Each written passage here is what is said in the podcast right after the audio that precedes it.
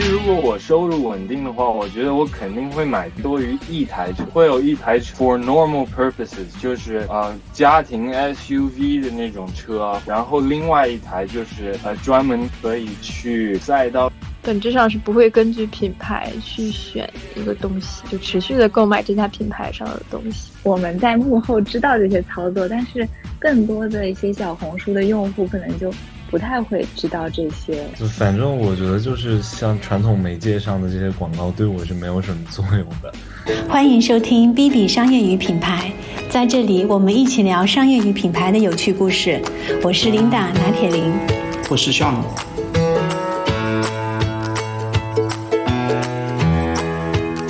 今天我们将和四位零零后聊一聊，他们分别是 William、Zoe、Travis、Shirley。上一期我们和零零后们聊了他们的成长与父母的关系，如何看待网络事件等话题。自我、自省、自驱是我对他们最大的感受。这一期我们首先谈论的是消费和品牌。每个零零后都不一样，很难有一个统一的结论。但有一点是明确的。他们不再用中国的还是国际的这样的维度来区分品牌，大家都站在了同一起跑线上。零零后，其实你们是生长在一个非常就是在中国的这样的一个背景时代，是非常优渥的这样的一代。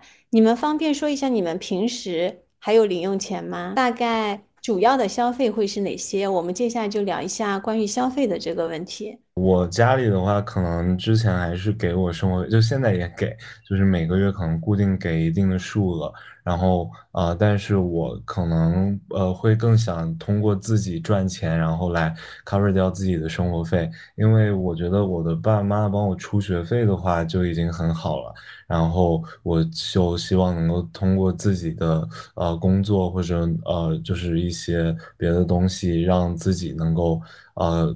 就是去 cover 掉自己的生活这样子，所以我就在学校里面有呃 student worker 的兼职，然后有就是自己服装品牌的收入，然后包括做博主的收入，呃，可能之后还会就是有一些呃付费的咨询这样子，呃会有这样的收入，所以我呃算是能够经济独立。我感觉你有很多的收入的来源，其实蛮好奇的。一个月大概有多少 收入？呃，在做那个 student worker 的话，更多可能也是算是积攒实习经验了。然后一个月大概差不多一千块钱吧。但这个其实还挺简单的，就偶尔去做下班，然后跟学校的呃，就是呃，like stuff 就一起工作这样子。然后这个很轻松。然后像服装品牌的话。得看，就是因为现在才起步，所以更多的还是支出更多。那有的时候能有几千块钱的收入，那如果说我们要办 campaign 什么的，财务比较紧张的话，我也就不会。啊，要就是拿一些钱出来作为自己的报酬这样子，然后做博主的话，可能呃得看是什么品牌吧。那像有的品牌可能一条广告能给到三四千的报价，呃，大概是这样子。嗯，那你平时主要的消费会是哪些呢？我平时的话就是呃，像吃饭什么的，这个肯定的，就是吃饭买点零食呃饮料什么的，但不算是很大的一部分吧。我可能。因为自己会比较喜欢时尚或者球鞋之类的，那平常可能买鞋买衣服会花的比较多，所以主要的消费是在买鞋买。呃，对，就主要还是衣物呀，呃，就是或者呃饰品什么的，会是这些外在的东西。我好像没有那么多收入来源，好多的收入来源造成了好多的收入。我没有，我是一个正职员工了嘛。一是拿工资，二是就是我做心理咨询这个事情也是想要最后有一个商业的转化，就是做到一个可以做到一个付费咨询的这样一个，当然它需要一个比较长时间的这个沉淀嘛。一个是知识沉淀，一个就是你自我沉淀。哦这个是我比较想作为，就是因为想作为一个未来比较随性一点的工作的是，我不需要这种坐班呀，不需要这种 KPI 呀，不需要这些事情的。而且还可以帮助到别人，这个想我比较想把它转化为一个收入。我日常的比较大的开销，除了买这些穿戴啊，穿戴我也喜欢。我觉得大家逛小红书没有办法不在穿戴上花很多钱，就红软件进，就橘色软件出这种感觉。那我去其他时候可能会就呃社交吧，社交的花费比较大，就 social 的钱上比较大一些。然后其实就是我比较想研究研究投资产品啊，就是 我像个老人一样，我就说出来，我比较爱买黄金啊，最近。没想到，就是我觉得就是 不知道中了什么邪，就是乱世买黄金，然后我就研究了蛮久的黄金，我最近就很想投资黄金这个事情，然后把手上那个能闲置的钱，然后把它投投进去。又一个标题：零零后开始买黄金了。对，你应该是买了黄金后收获颇丰吧？对对对，上次还有跟您交流，就是买了黄金之后，它一下还涨得蛮快的，但是 最近又开始跌了。当然，我还是相信我的眼光不会错。威廉，嗯，这个问题有点难回答，因为我现在收入其实是零。在中国的话，需要买什么东西，一般还是嗯要问家长或者什么的，然后。呃，以前的话，在中国，因为我说过我比较喜欢数学，所以我会买数学书啊。然 后对，还有呃一些电脑的零件，我也喜欢组装电脑什么的。对，基本就是这些。呃，但是我觉得以后如果我有收入的话，我其实啊啊，其实必须要有收入。嗯，我觉得我会，我有点买就是 dirt bike，就是在山上骑的那种摩托车。对，我比较喜欢。所以你还是比较喜欢，就是你刚才说喜欢赛车这些，你还是比较喜欢跟速度感这种相关的一些一些运动，对我感对一些比较嗯类似于极限运动的，对，嗯，爱好数学，喜欢极限运动，OK，对，好奇怪的一个搭配，不过没事，极致的追求，对，其实你都是希望那个就是体验那种。就是比较极致的那种体验哈，嗯，对，嗯，我的话就是就零花钱吧，上学的时候有，但也没有说特别固定的数额。然后现在的话呢，就是实习工资再加上平时嗯小红书上面接一些广告，然后的一些收入这样。然后呃消费的话，就是基本上都是我平时就是看到那些好看的好玩的就会比较感兴趣吧。然后就会，呃，大头的话应该就是买一些衣服、鞋子，然后化妆品这样，然后小头就是。吃一些好吃的，嗯，然后最近的话，我就可能会比较想把钱用在那种报健身课上面，对，就是非常好的一个自我循环经济。对，所以你们 这些就是买的东西都是在小红书推送给你们的吗？很多都是在小红书，它真的种草能力太强了。所以这是其实是我们第二个问题。那个在买单之前，你们会做哪些功课？还是说有时候就是？看到一个推送就随后就买单了，就是红的进，那个橙的出。刚才邹宇说对吗？嗯。或者这么问，就是广告对你们在购买决策当中，它是属于怎样一个角色，或者怎样一一环，它的作用还大吗？这个广告可能是大家可以分为硬广和软广。你们会就是被哪些因素影响你们的购买决策？反正我觉得就是像传统媒介上的这些广告，对我是没有什么作用的。我好像更多还是不太会被广告影响的那种人吧，而且我会有一点那种呃逆反的 状态在，就是感觉好像广告一推，大家都知道都喜欢了，然后我就会很反感这个东西。像比如耐克有一款鞋叫 Dunk。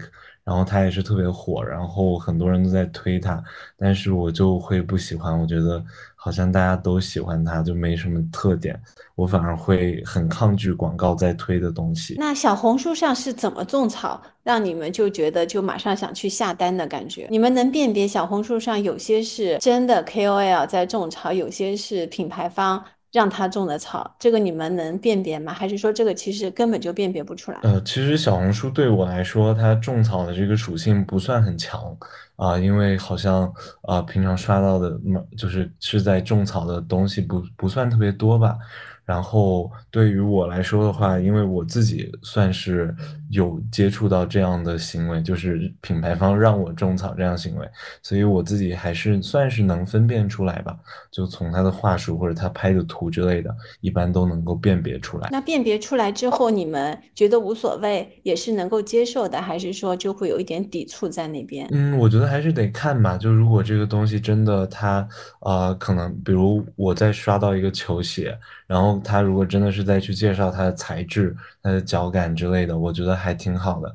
但是如果就哪怕它不是种草，真的是很就是自发的在分享，我不喜欢也就不喜欢。嗯，还是要对你有价值，对吗？嗯，对对，谢谢谢谢你们的客观哦，我就是那个小红书上做投放商单的品牌方，我投了特别的多，我已经完全了然他这个一个商单是什么样子。当然，我从这个品牌方角度出发，就是我确实会，即便在做每一条商单，就是可能因为红书可能一下投很多钱，会出现特别特别多条商单，我们也会保障每一条商单都是有非常真实的种草和他真实的这种体验下来的分享的。如果他说什么假大空那种漂亮话、形容话，我就会让他们去重写。什么影响那个最后的决策是吧？对对对。哦，这这个要分情况，就是看你买的是多大的件儿。像要投资黄金这个事情，我可能研究了两三个月的样子。当然，你普普通的那种那种穿搭衣服啊、包包那种，你可能就是从红书进来就直接进到别的软件去了，就不会想太多。嗯，我的话其实差不多，就是因为我自己也有就是呃。就是收到那个品牌合作啊什么的，所以说我也是看得出来，就是哪些东西是广告，哪些不是广告。像我比较容易被种草，可能是那种特别素人的广告，我会就我会去翻他的主页，然后看一下他像不像会发广告的人。如果他不像会发广告的人，那我可能他的那个笔记对我的种草力会更加强一些。但是那种其实 KOL 发的那些东西，我基本上看看我就知道，嗯，广告就不太会被种草。所以其实还是希望是一些真实的一些体验，你才会被种草，对不对？嗯，对。但是我觉得就是我们会，就我们三个会有这种想法，是因为我们在幕后知道这些操作，但是更多的一些小红书的用户可能就不太会知道这些。但我觉得他们可能就是跟我们种草的那些决策的一些想法都是不太一样的，他们就可能呃，大家一篇视频笔记或者说是图文笔记就已经。可以让他们从小红书转到淘宝去了。嗯，你们还都是属于圈中人。我们来聊聊你们喜欢的品牌，有喜欢的品牌吗？就我喜欢 Nike，就不是因为我，不是因为是我的公司，就确实我因为我很喜欢球鞋。然后我我会收藏很多很多球鞋，所以就是对这个球鞋文化会比较呃感兴趣，所以会喜欢 Nike 这个品牌。嗯，所以你是收藏球鞋，因为我听说有很多就是收藏那个球鞋的那些粉丝们，他们这些买来的球鞋是不。不穿的，你也是不穿的吗？我其实我我会穿，但是啊，有很多人他们其实啊，比如像买了一双两三万的球鞋，他们就不会穿。我自己的话，我可能不会买那么贵的鞋，因为我觉得鞋它肯定首要是拿来穿的，然后其次才是说我把它爱护的很好。然后我就是发挥它那个收藏的价值，所以我自己的话主要还是以呃自己穿为主。所以像很多人可能会收藏一些配色非常奇怪、很扎眼的球鞋，但对于我来说的话，我可能会选一些比较。常见的配色，然后但是是比较有意义的鞋款去收藏。嗯，那你喜欢 Nike 是因为它的整个的就是球鞋就是你觉得好看，还是它的一个品牌所呈现出来的就是整体你就喜欢 Nike？其实我觉得 Nike 他自己在做 branding 的时候做的特别好，他真的是有把运动和他自己品牌的 POV 给结合起来。那我会呃像呃就是比如在买一双球鞋的时候。它背后给这个球鞋赋予的故事，会让我愿意去为它买单。然后包括它能够把一些球鞋和当下很流行的文化结合起来，那我会觉得是在为这个新兴的文化买单，而不只是去。给这个产品去付钱，那我觉得这个是他非常吸引我的一个点。那包括他，呃，因为大家可能也知道他很爱联名，那呃，比如他跟一些 rapper 和一些呃大学联名，那我觉得这个是我自己喜欢的东西，那我会觉得通过这样的形式，我会更加信赖这个品牌，然后对这个品牌的忠诚度也会越来越高。嗯，正好我想问一下，之前 Nike 好像因为什么事件，那个国内也有新疆棉新疆事件也有被抵制过。那个对当对时是怎么发生这个事情的时候，你作为 Nike 的粉丝，你是怎么？嗯，其实我觉得也不能算是真的说是一个品牌的粉丝了，就只是说我会比较喜欢它的产品。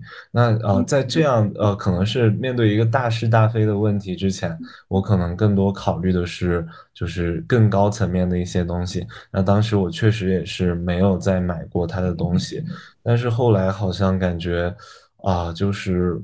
嗯，可能好像收藏球鞋这个事情，在我生活里变得有一点那么不可或缺了。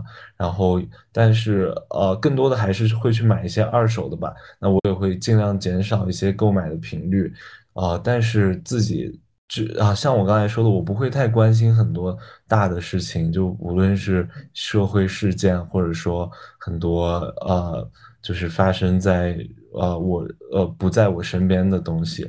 那我感觉对我自己的生活好像影响并不是很大吧。嗯，了解。我我对品牌其实没什么概念，就是可能会选这家的这个单品，然后就会选另另外一家另外一个单品，然后现在我买更多的是 vintage 的一些东西，就是可能更古着一些，可能几百年前的一个嗯美国的一个什么老品牌，可能在几百年前的那种很老的品牌，然后我也记不住那些品牌的名字，所以我本质本质上是不会根据品牌去选一个东西，就持续的购买这家品牌上的东西。我对这个概念很轻。嗯，那你这些古着你是去哪些地方买？是去一些中古店买吗？还是是的，就购中古店，然后疫情的时候会在线上买，然后疫情之后就会去线下买。就每到一个城市，我都比较喜欢逛它的古着店。嗯，威廉，你有喜欢的品牌吗？嗯，其实感觉品牌倒没有，但是有公司。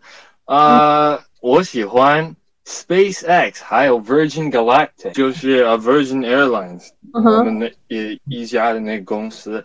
嗯，因为我自己嗯比较喜欢 technical 的东西，而且我觉得这两家公司嗯就是真正的是在改变人类发展的嗯历史，所以呃我不能说我喜欢吧，更多是我觉得是尊重呃 SpaceX，还有呃包括说是 Virgin Galactic 啊、他们做的嗯这些事情，对。嗯了解星辰大海。嗯嗯，固定的品牌我倒没有，因为就是我比较喜欢各种好看的东西。然后最近的话，可能如果像服饰类的，会更加喜欢去逛一些那种买手店，那种就是集合店的那种感觉。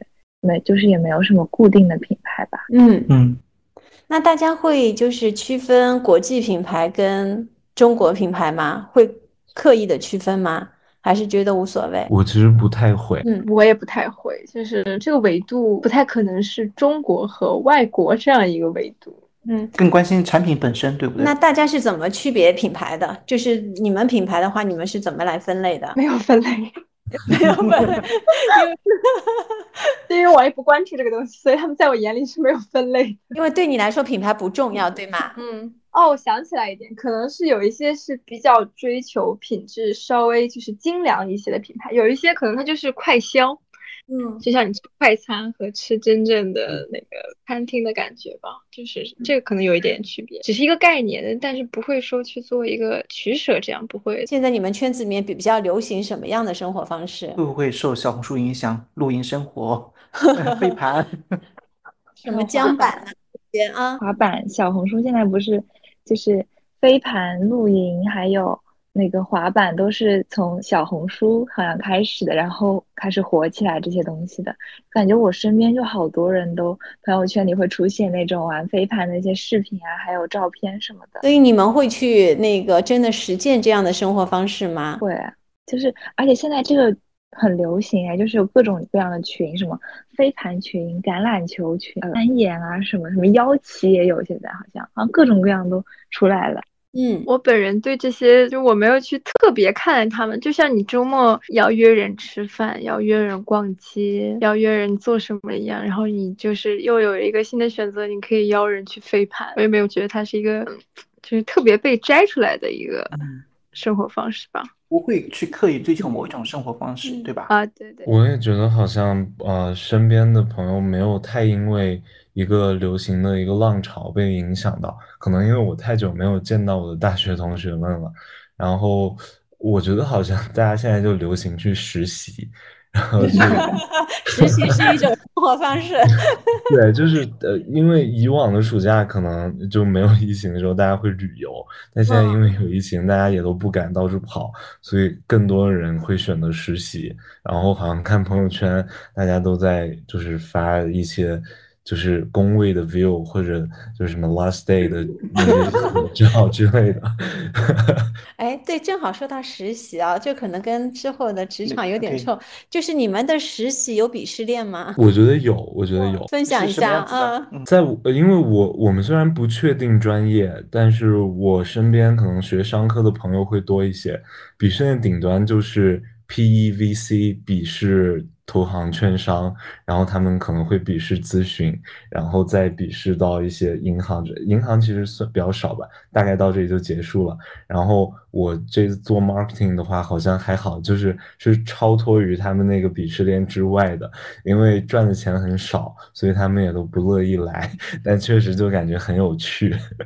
那汽车公司就是在你们鄙视链里面大概是一个怎样的位置？我觉得其实像汽车公司和运动品的公司算是比较独立的两个板块吧。因为我我也有一个特别好的朋友，他在呃他在保时捷实习，然后他自己也是因为非常喜欢保时捷这个企业，然后也是很认同他们的企业文化，所以他会拒绝掉别的 offer 去保时捷。那像我自己的话也是，其实之前有拿到。其他一些快销的，比如一些美妆呀，或者一些日用品公司的，但我可能自己更喜欢体育和运动吧，那我会选择去 Nike 这样子。嗯。汽车，四位零零后虽然都还没有驾照，但都不约而同的表态肯定会买车，在选购时完全遵循自己的内心，既有特斯拉的粉丝，也有德系的拥趸。更有只想要好看的。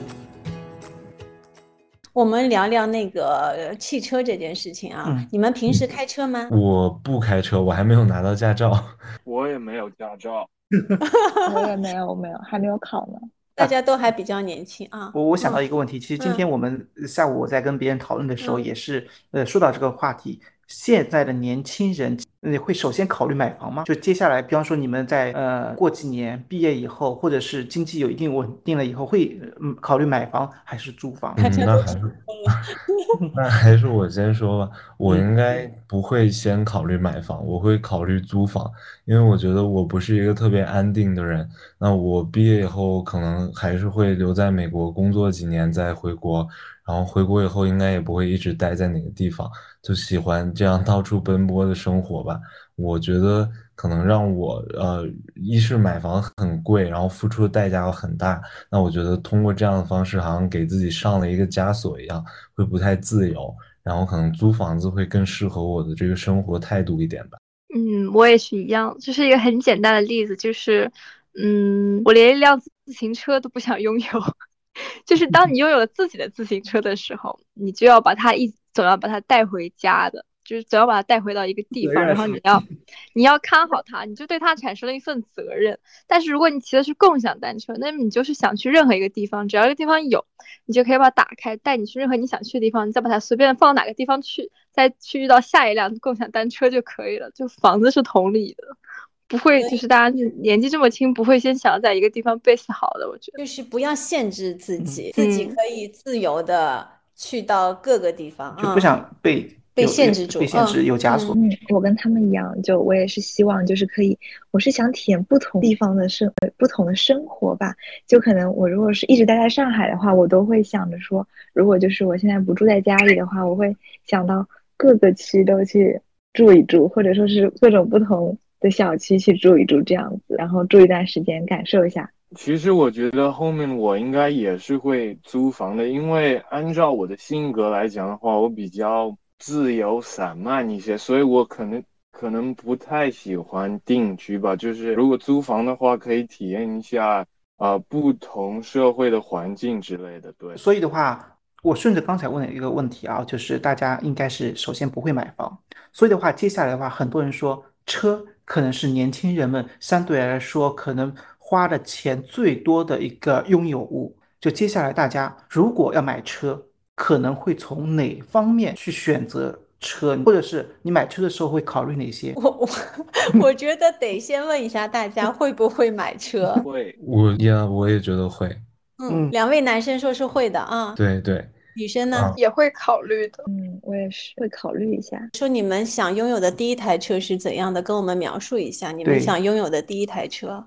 因为其实我跟琳达都是 汽车行业里面相对来说 时间比较久了，特别好奇现在年轻人在选车呃车的时候会是哪些因素考量？嗯，那还是我先开始吧。我觉得首先的话，它得适配我的需求。那比如说，可能我之后在美国上学的话。会需要自己买车开车，那它作为我的一个代步工具，可能首先就是它得啊，就是可能很能装东西，然后它能坐很多人，可能我就不会去追求要买一个很好看的，但它可能只是一个两座的车这样子。那我觉得首先它得适配我的需求，然后另外一个的话，如果是作为我以后长期使用的一个车，可能还是会需要一点点的，就是这个品牌的怎么说呢，就是。一个品牌价值的东西在吧，或者一个怎么说归属感？就比如像特斯拉这样的车啊，我觉得它在车里面算是一个比较独特的存在。就像我们买手表的时候，可能有的人他们会追求一些很贵的表，像劳力士，然后像什么呃 Frank Muller 这样子的。但是如果我带一个 Apple Watch，就你不会很违和，因为他们好像不是一个赛道的。啊，那我觉得特斯拉也是，可能我本科毕业或者我硕士毕业以后，真的在工作的时候需要开车，我可能会买一张像特斯拉这样的车，就是呃，好像它和传统的这样的汽车来说，它不是一个赛道的，它也不参与到他们的鄙视链之中。那我觉得这个会比较满足我的需求。OK，就是一个很有个性的这样的一个品牌啊。对对。其实，如果我收入稳定的话，我觉得我肯定会买多于多于一台车，因为啊，我可能会有一台车，就是啊，for normal purposes，就是啊，可那种家庭 SUV 的那种车啊，或者什么的。然后另外一台就是，呃，专门可以去，嗯，拿到赛道上或者专门的有场地啊，或者有什么别的机会。就是呃，性能上会比较嗯好的那种呃车，就是可能呃类似于跑车，但是稍微更低端一点，就是嗯你可以体验到驾驶的乐趣，但是又不是特别贵的那种车。对，嗯，你脑子里有有想出来大概是什么样的车吗？什么品牌的车吗？有，我好像有提到过上次，嗯，呃，就是有一个比较小众的一个品牌叫呃 Ariel Adam，他们是一个呃，好像是一个英国的品牌，然后，呃，他们的车其实类似于卡丁车一样，它是好像啊有两个座位，然后如果你呃它的起步价不是特别高，但是如果你在上面嗯。加钱的话，它可以呃给你去做呃一系列的呃一些 modifications 之类，就是改装。嗯，但是的话，呃这种车呢，就是我刚才说的，它不太适合说是呃那种工作或者旅行。就是这个品牌它的目标群众应该是那种嗯想体验到驾驶的乐趣，但是又不是像说。呃，什么法拉利啊、兰博基尼这种比较高端一点的品牌。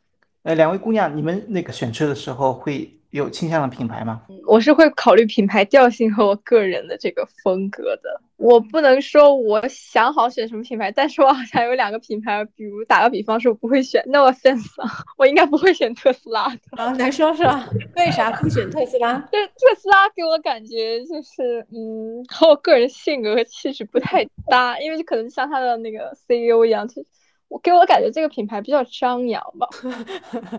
对，你就是觉得你是你看我选择了大众啊，我是吧？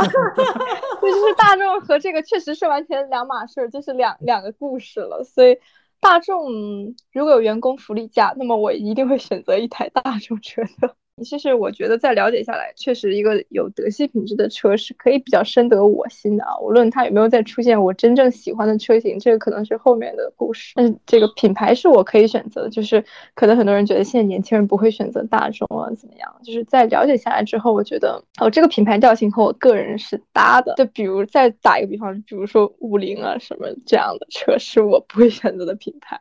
是为什么五菱这种车，mini 也是很可爱的那种车型？嗯，可能过于娇俏，过于这种活泼的这种车型也不符合我的调性。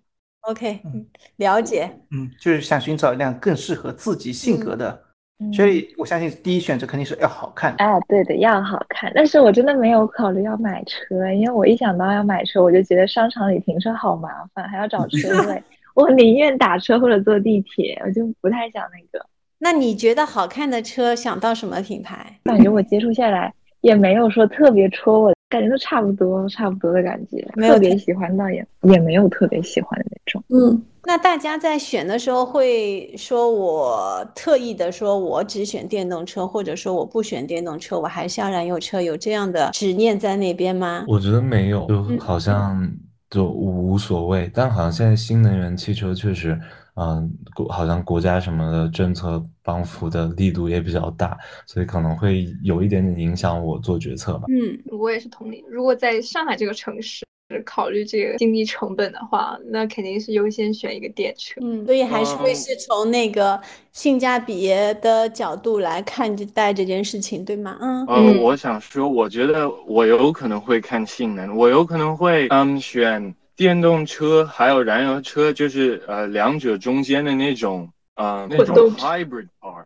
对对对，就是它有一个呃那种 electric generator，然后又有一个 combustion engine。嗯，因为那那种技术被运用在赛车上比较多，所以我有可能会嗯偏向于。啊、赛车上面有的一些技术，对，所以你是希望有一台就是能下赛道的车，同时自己平时开的那个赛车开的车也是有一些赛车的这些血统在那边，对吗？嗯。是的，的确是这样。进入职场这一段，让我再次感受到他们的理性和成熟，不避讳谈钱的重要性，不盲目否定九九六，不认同零零后整顿职场这样的力量，都让我有点想和他们成为同事了。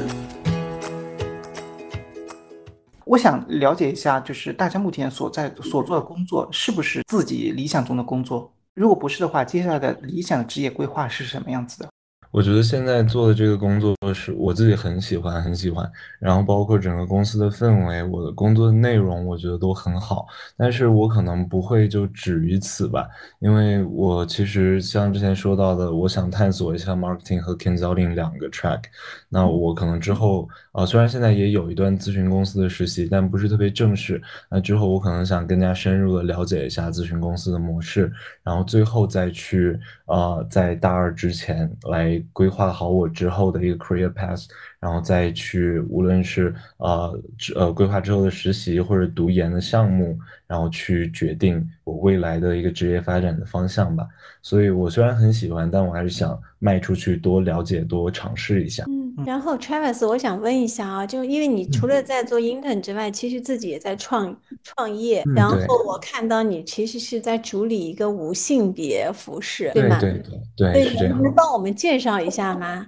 嗯，对，其实呃，无性别服装的话，我呃，我们理解的定义就是说，这款服装它设计出来是没有一个明显的性别指向的，就我们不会给它一个是男款或者女款这样的分类，所以我们用的更多的是一个中性的剪裁、中性的色彩和中性的设计。那我们我们的品牌其实叫 Aura World，他呃直译过来就是啊、怎么说呢？就是一个光环世界，就是每个人都有自己的光环和气场。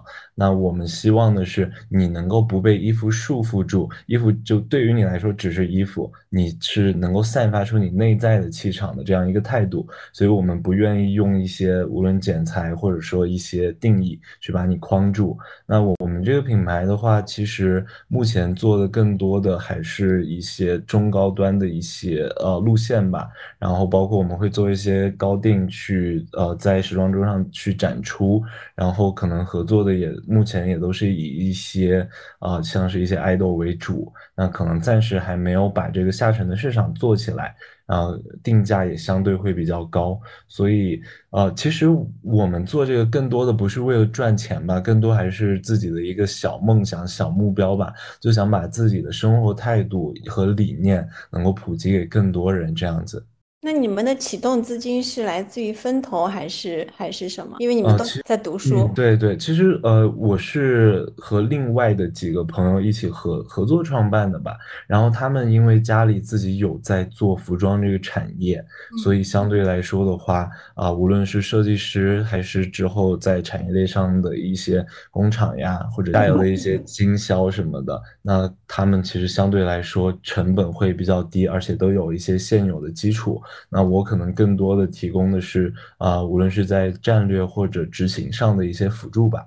我现在也是在做 marketing 的事情，然后我也是非常喜欢现在在自己在从事的这个赛道，然后和我的这些 partner 也是相处的非常好，非常融洽。我觉得这是一个我本来作为学生时期比较想要的一个工作氛围和一个。就是和团队之间的这样一种辅助关系吧。然后现在在做 marketing，然后然后后面其实我也想 own 一个自己开的一个 vintage 的小店。我喜欢就是从很多地方去淘来自己喜欢的这些 vintage 东西，因为我觉得衣服本身这些这些比较古着的衣服和饰品，它们都是带有自己故事的。包括我自己现在选购的一些东西，然后我跟他们产生一些新的接触，发生一些事情，都会让我联想到以前的主人。和他的一些经历和过程，就这个是我比较想选的一个后期比较想做的一个比较 chill 一点的事业吧。你就是蛮喜欢那些故事感的一些东西，对不？对对，这跟可能跟我学的东西、学的专业有关系，因为我以前写剧本比较多，我觉得就是人和故事是我比较感兴趣的领域。哦，我大学读的是财务管理，但是我实习是偏 marketing 方向的。然后我就会感觉，就是其实学校里的课程对我来说就真的好枯燥。但是实习现在是 marketing 的话，我会反而会觉得对这个专业会更加感兴趣。我可能会之后就会像，呃，就会比较想选择就是 marketing 方向的更多的那种职业，或者说去呃快销，或者再继续互联网这样。然后其实像研究生后续的申请方面，我也会去想着往偏向 marketing 方向这样走。我感觉好像就是。可以真的就是面对面，就是接触到一些客户啊什么的，好会比就是待在办公室里，就是天天在那里看会计分录那种东西要好玩很多。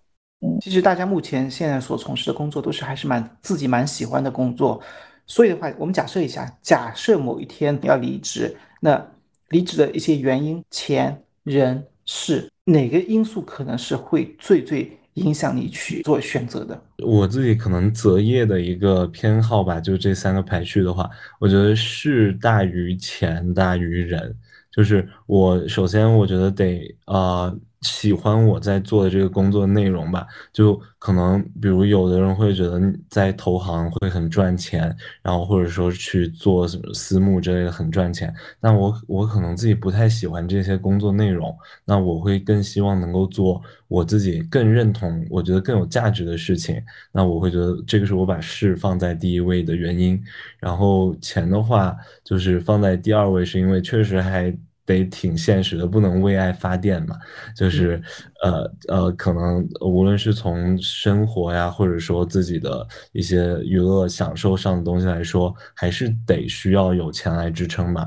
然后至于人的话，我会觉得好像影响并不太大，就只要不影响我的工作正常完成，就是同事什么的会怎么样，我觉得都还好，就无所谓。虽然我还没有开始工作，但是，嗯。如果我要 realistic 一点的话，我可能会选择前世，然后是人，因为，嗯，我其实最终想要想要从事的是数学研究，但是呃，问题是做研究的话，如果你的资金，如果你的嗯收入不稳定，你整天在想的都是这些比较 realistic 的 problem，就是你不能去把自己思考投入在数学这么一个 deep 的 subject 里面。所以，我觉得我第一个可能会选择的是钱，然后别的的话，适合人的话，我。不是，呃，我觉得我现在还没有一个特别好的，嗯，idea 去说，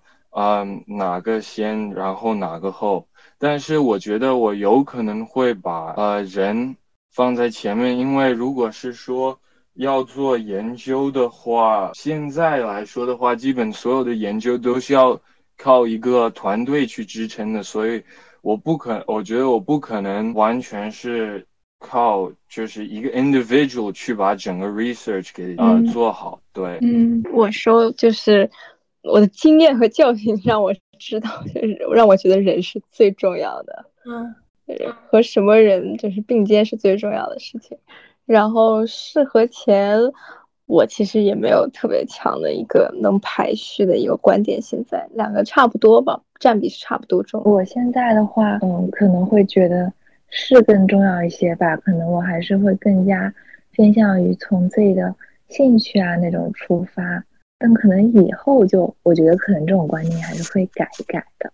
那现在我是觉得事情本身比较重要一些。嗯嗯，OK，哎，大家目前所实习的公司有没有实行九九六？大家如何看待九九六？因为我之前一直听说零零后整顿职场这样一个说法，大家有会在。职场当中，目前会去发挥一些主观能动性，会去做一些倡导，或去做一些建议吗？其实上班呃也是弹性上下班，然后不打卡，然后的话就是还可以自由选择要不要 work from home 这样子，所以其实还挺自由的，就基本上嗯也不会有加班。然后也不会有太多就是占用你的休息时间这样的情况。嗯，那如果是说你喜欢的一家公司，它是九九六，你会接受吗？比如说你下一家肯奥汀公司，它是九九六。嗯，我觉得还是得看吧，就是是不是真的，它为什么九九六？是不是真的因为事情太多了做不完，还是说是里面协调很乱导致？这个流程上没办法过到我这里，等我接手的时候，我已经来不及在工作时间内把它做完。我觉得如果是前者的话，可以接受，因为我觉得既然选择这个公司，我肯定也是了解过它的业务。会有这样的情况，那既然是我自己选择的、自己了解的，那我可以把它承担下来。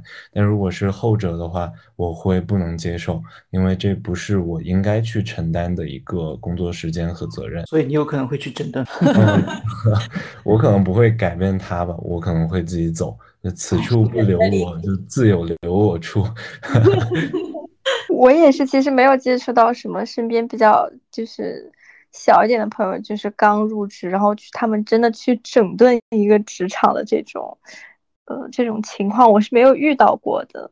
就是我的观点是，九九六只要是有效忙碌，我都是可以接受的。我是一个比较主观的，让人去适应环境的这样一个人，所以我可能和和 Travis 的观点差不多，就是这个实在是我调整不了的情况，那我就离开。可以理解。呃，为什么公司会要呃让员工加班？因为第一个要考虑到的肯定就是公司想要去 maximize 自己的 revenue，然后我觉得有可能，嗯，让员工进来做的话，其实对于公司也是一种 investment，所以他想要让你去呃让就是尽量的去有一个 return 吧。所以，嗯，我觉得我可以理解为什么。嗯，公司会要要求员工加班，对，所以你能理解？那你会去这样的公司吗？嗯，说实话，如果说实话，我都不是很想去公司。如果有机会的话，呃，当然我现在比较 idealistic，有点理想化，但是，嗯，其实我觉得按照自己的性格来讲，我觉得自己真的真的不太适合去在一个。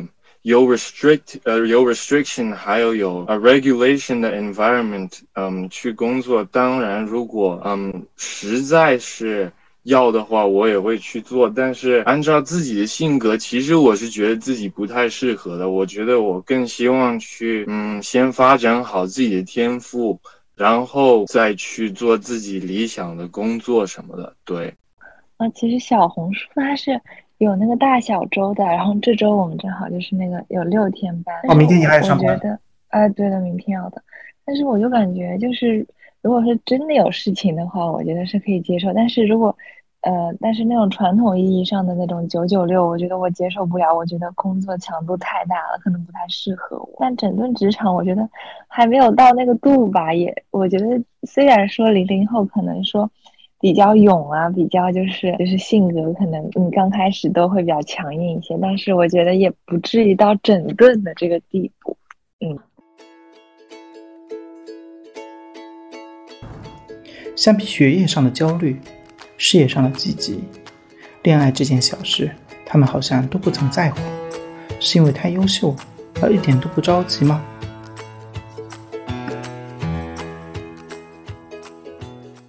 我们来聊聊最后一趴啊，就是你们现在对什么感到焦虑吗？在目前阶段有什么不满的地方？我觉得我目前焦虑的会是我的 GPA，因为我很爱玩。然后，但是我我对 GPA 又有比较高的需求，因为之后要出去读研，所以我会有一点点担心吧。那你现在在做什么努力吗？对，其实还还是会有吧，就是相对来说，可能会把更多的精力都放到学习上。然后可能以前每天学习的时间是呃，可能呃打比方三个小时，那现在可能会延长到四个小时、五个小时这样子。但是我就是我是那种很难够呃很难把精力集中在一个事情上的人，所以就是我会做很多的事情，导致我没办法就是专注的做好一个事情。我觉得这个是我一个缺点，可能之后要想办法改一下。我进来好像没有什么焦虑了，还蛮开心的，就是因为慢慢的。呃，慢慢的意识到，就是很多事情，呃，提前焦虑它可能没有什么用处，就是有些事情是需要时间来消化，然后迭代的。就是我现在就是关注好当下的事情，然后我有个小 tips，就是，就你化解焦虑，我有一些方法，就是你打开 B 站，你去看看海底世界。动物世界是特别特别宏观、特别大的自然界里的事情，然后或者你把自己想的特别特别小。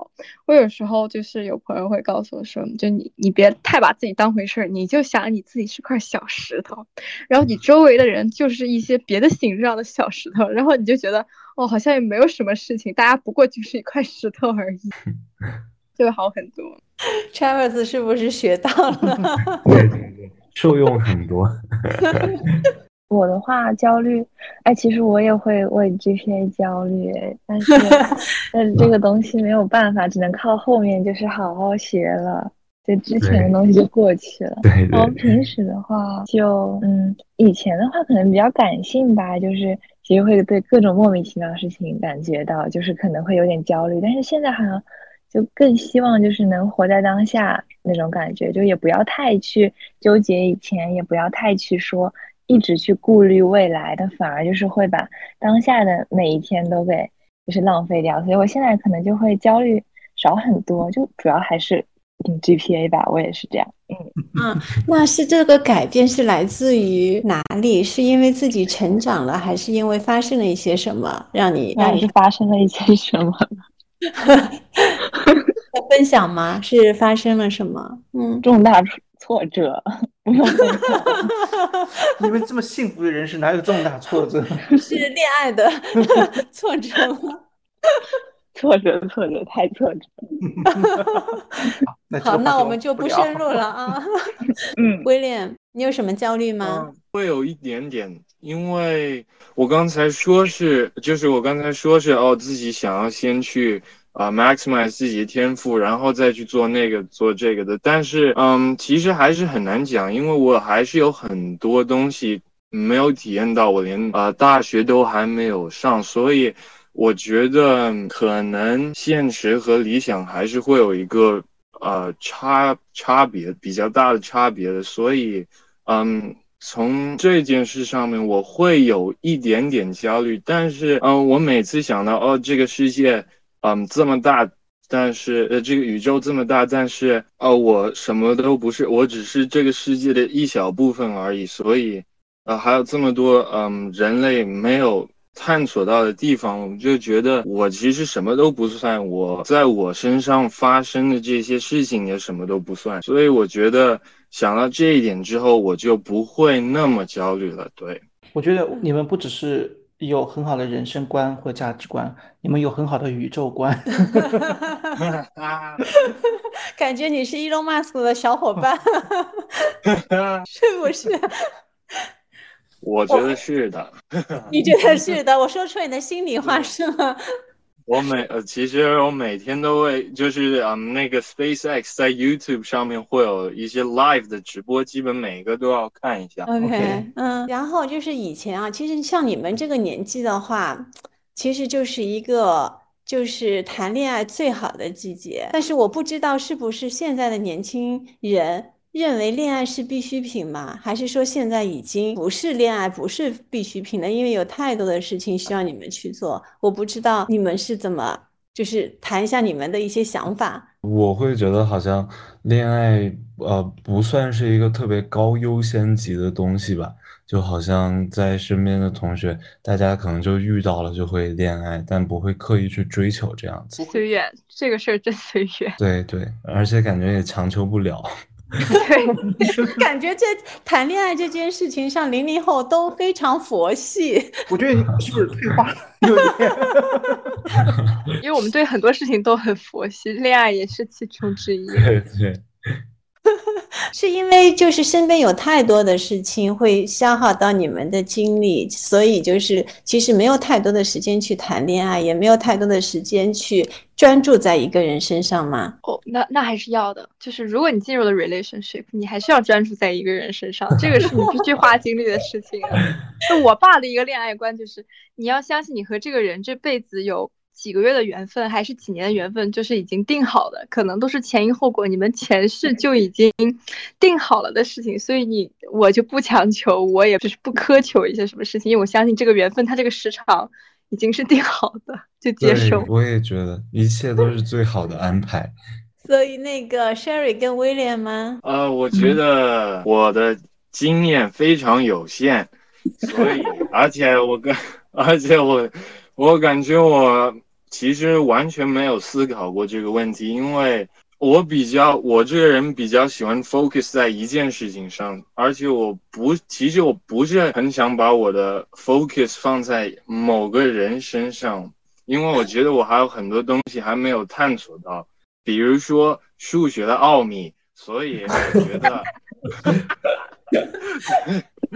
嗯。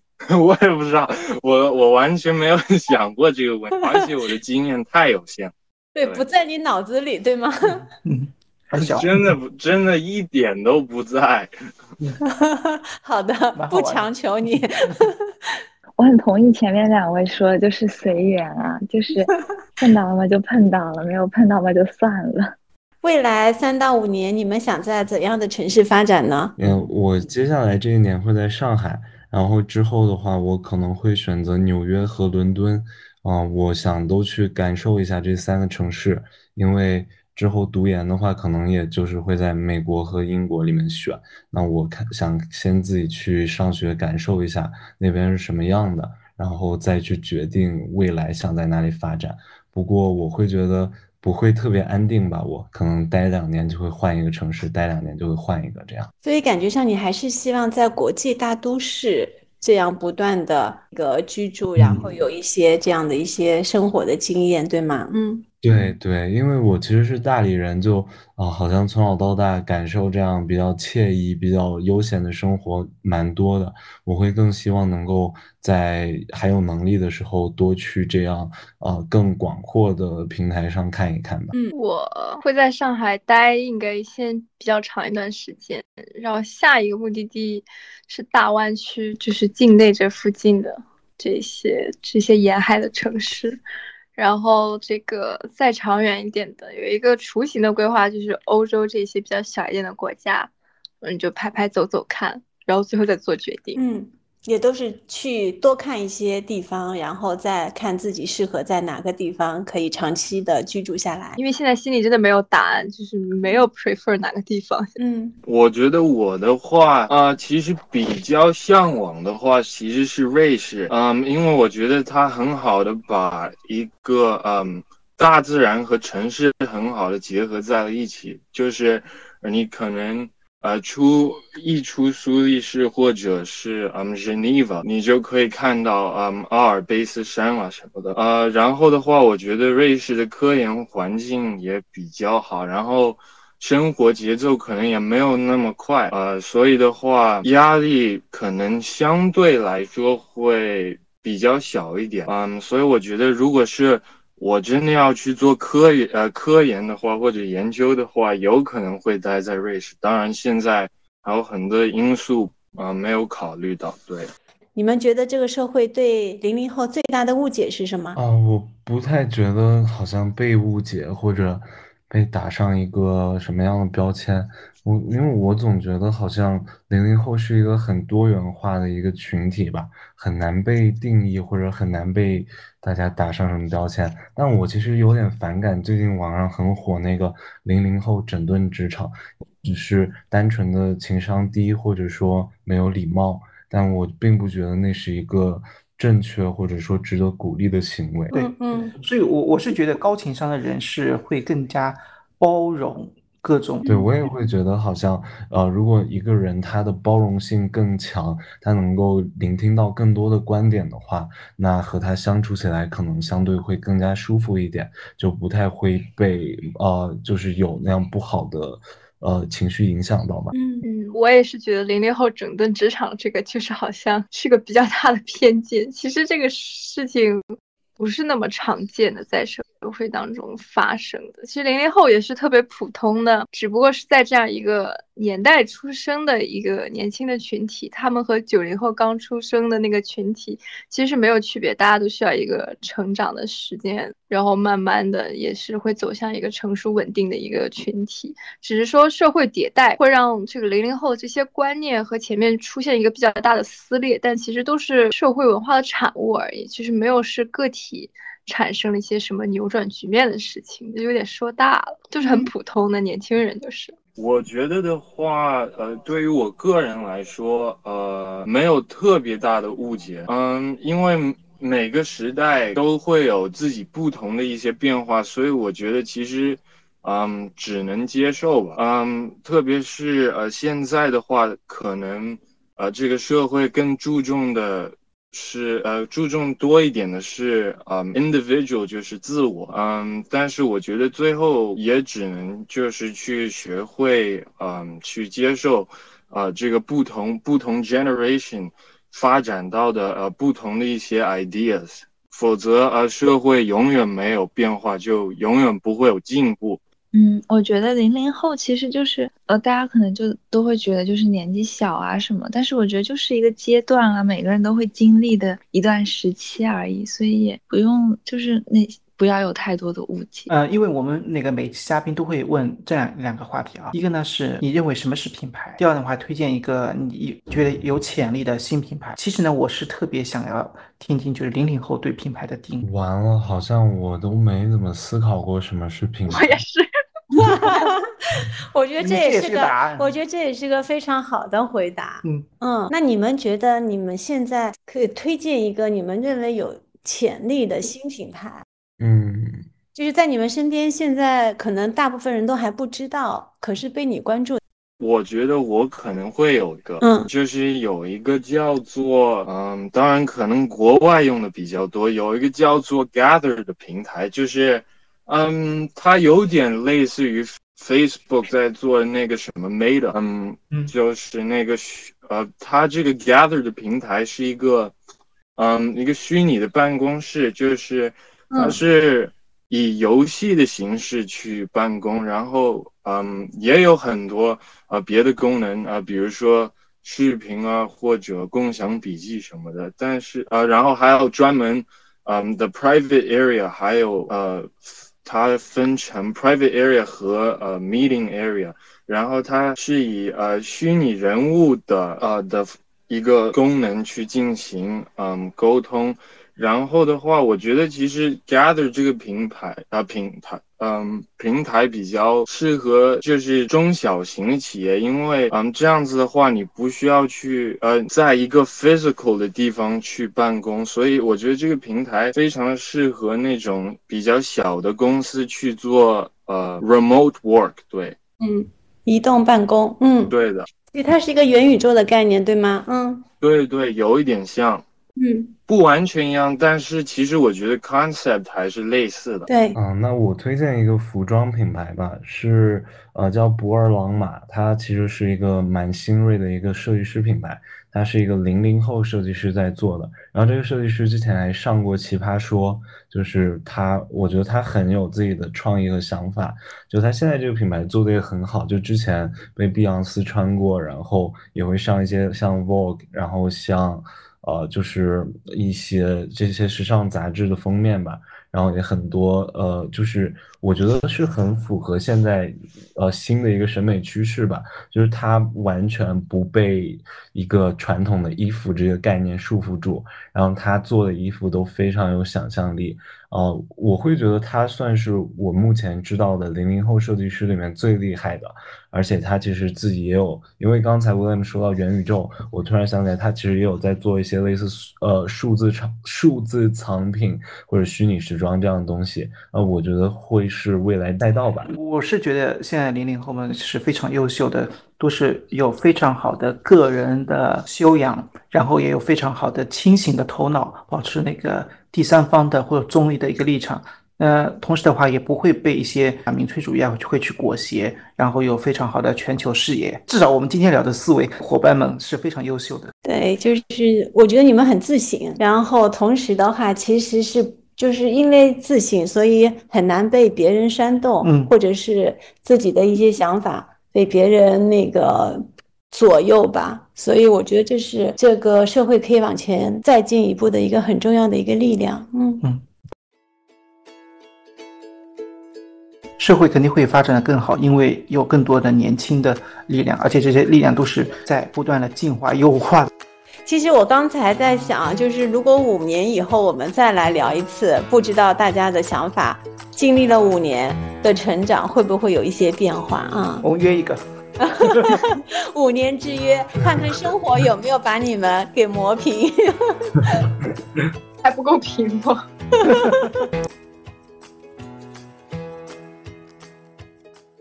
B B 上业与品牌已上线苹果播客、小宇宙、QQ 音乐。如果喜欢我们的节目，请给我们五星好评，并分享给更多的人，就会对我们非常有帮助。同时，也期待你的互动留言，让我们下一期做得更好。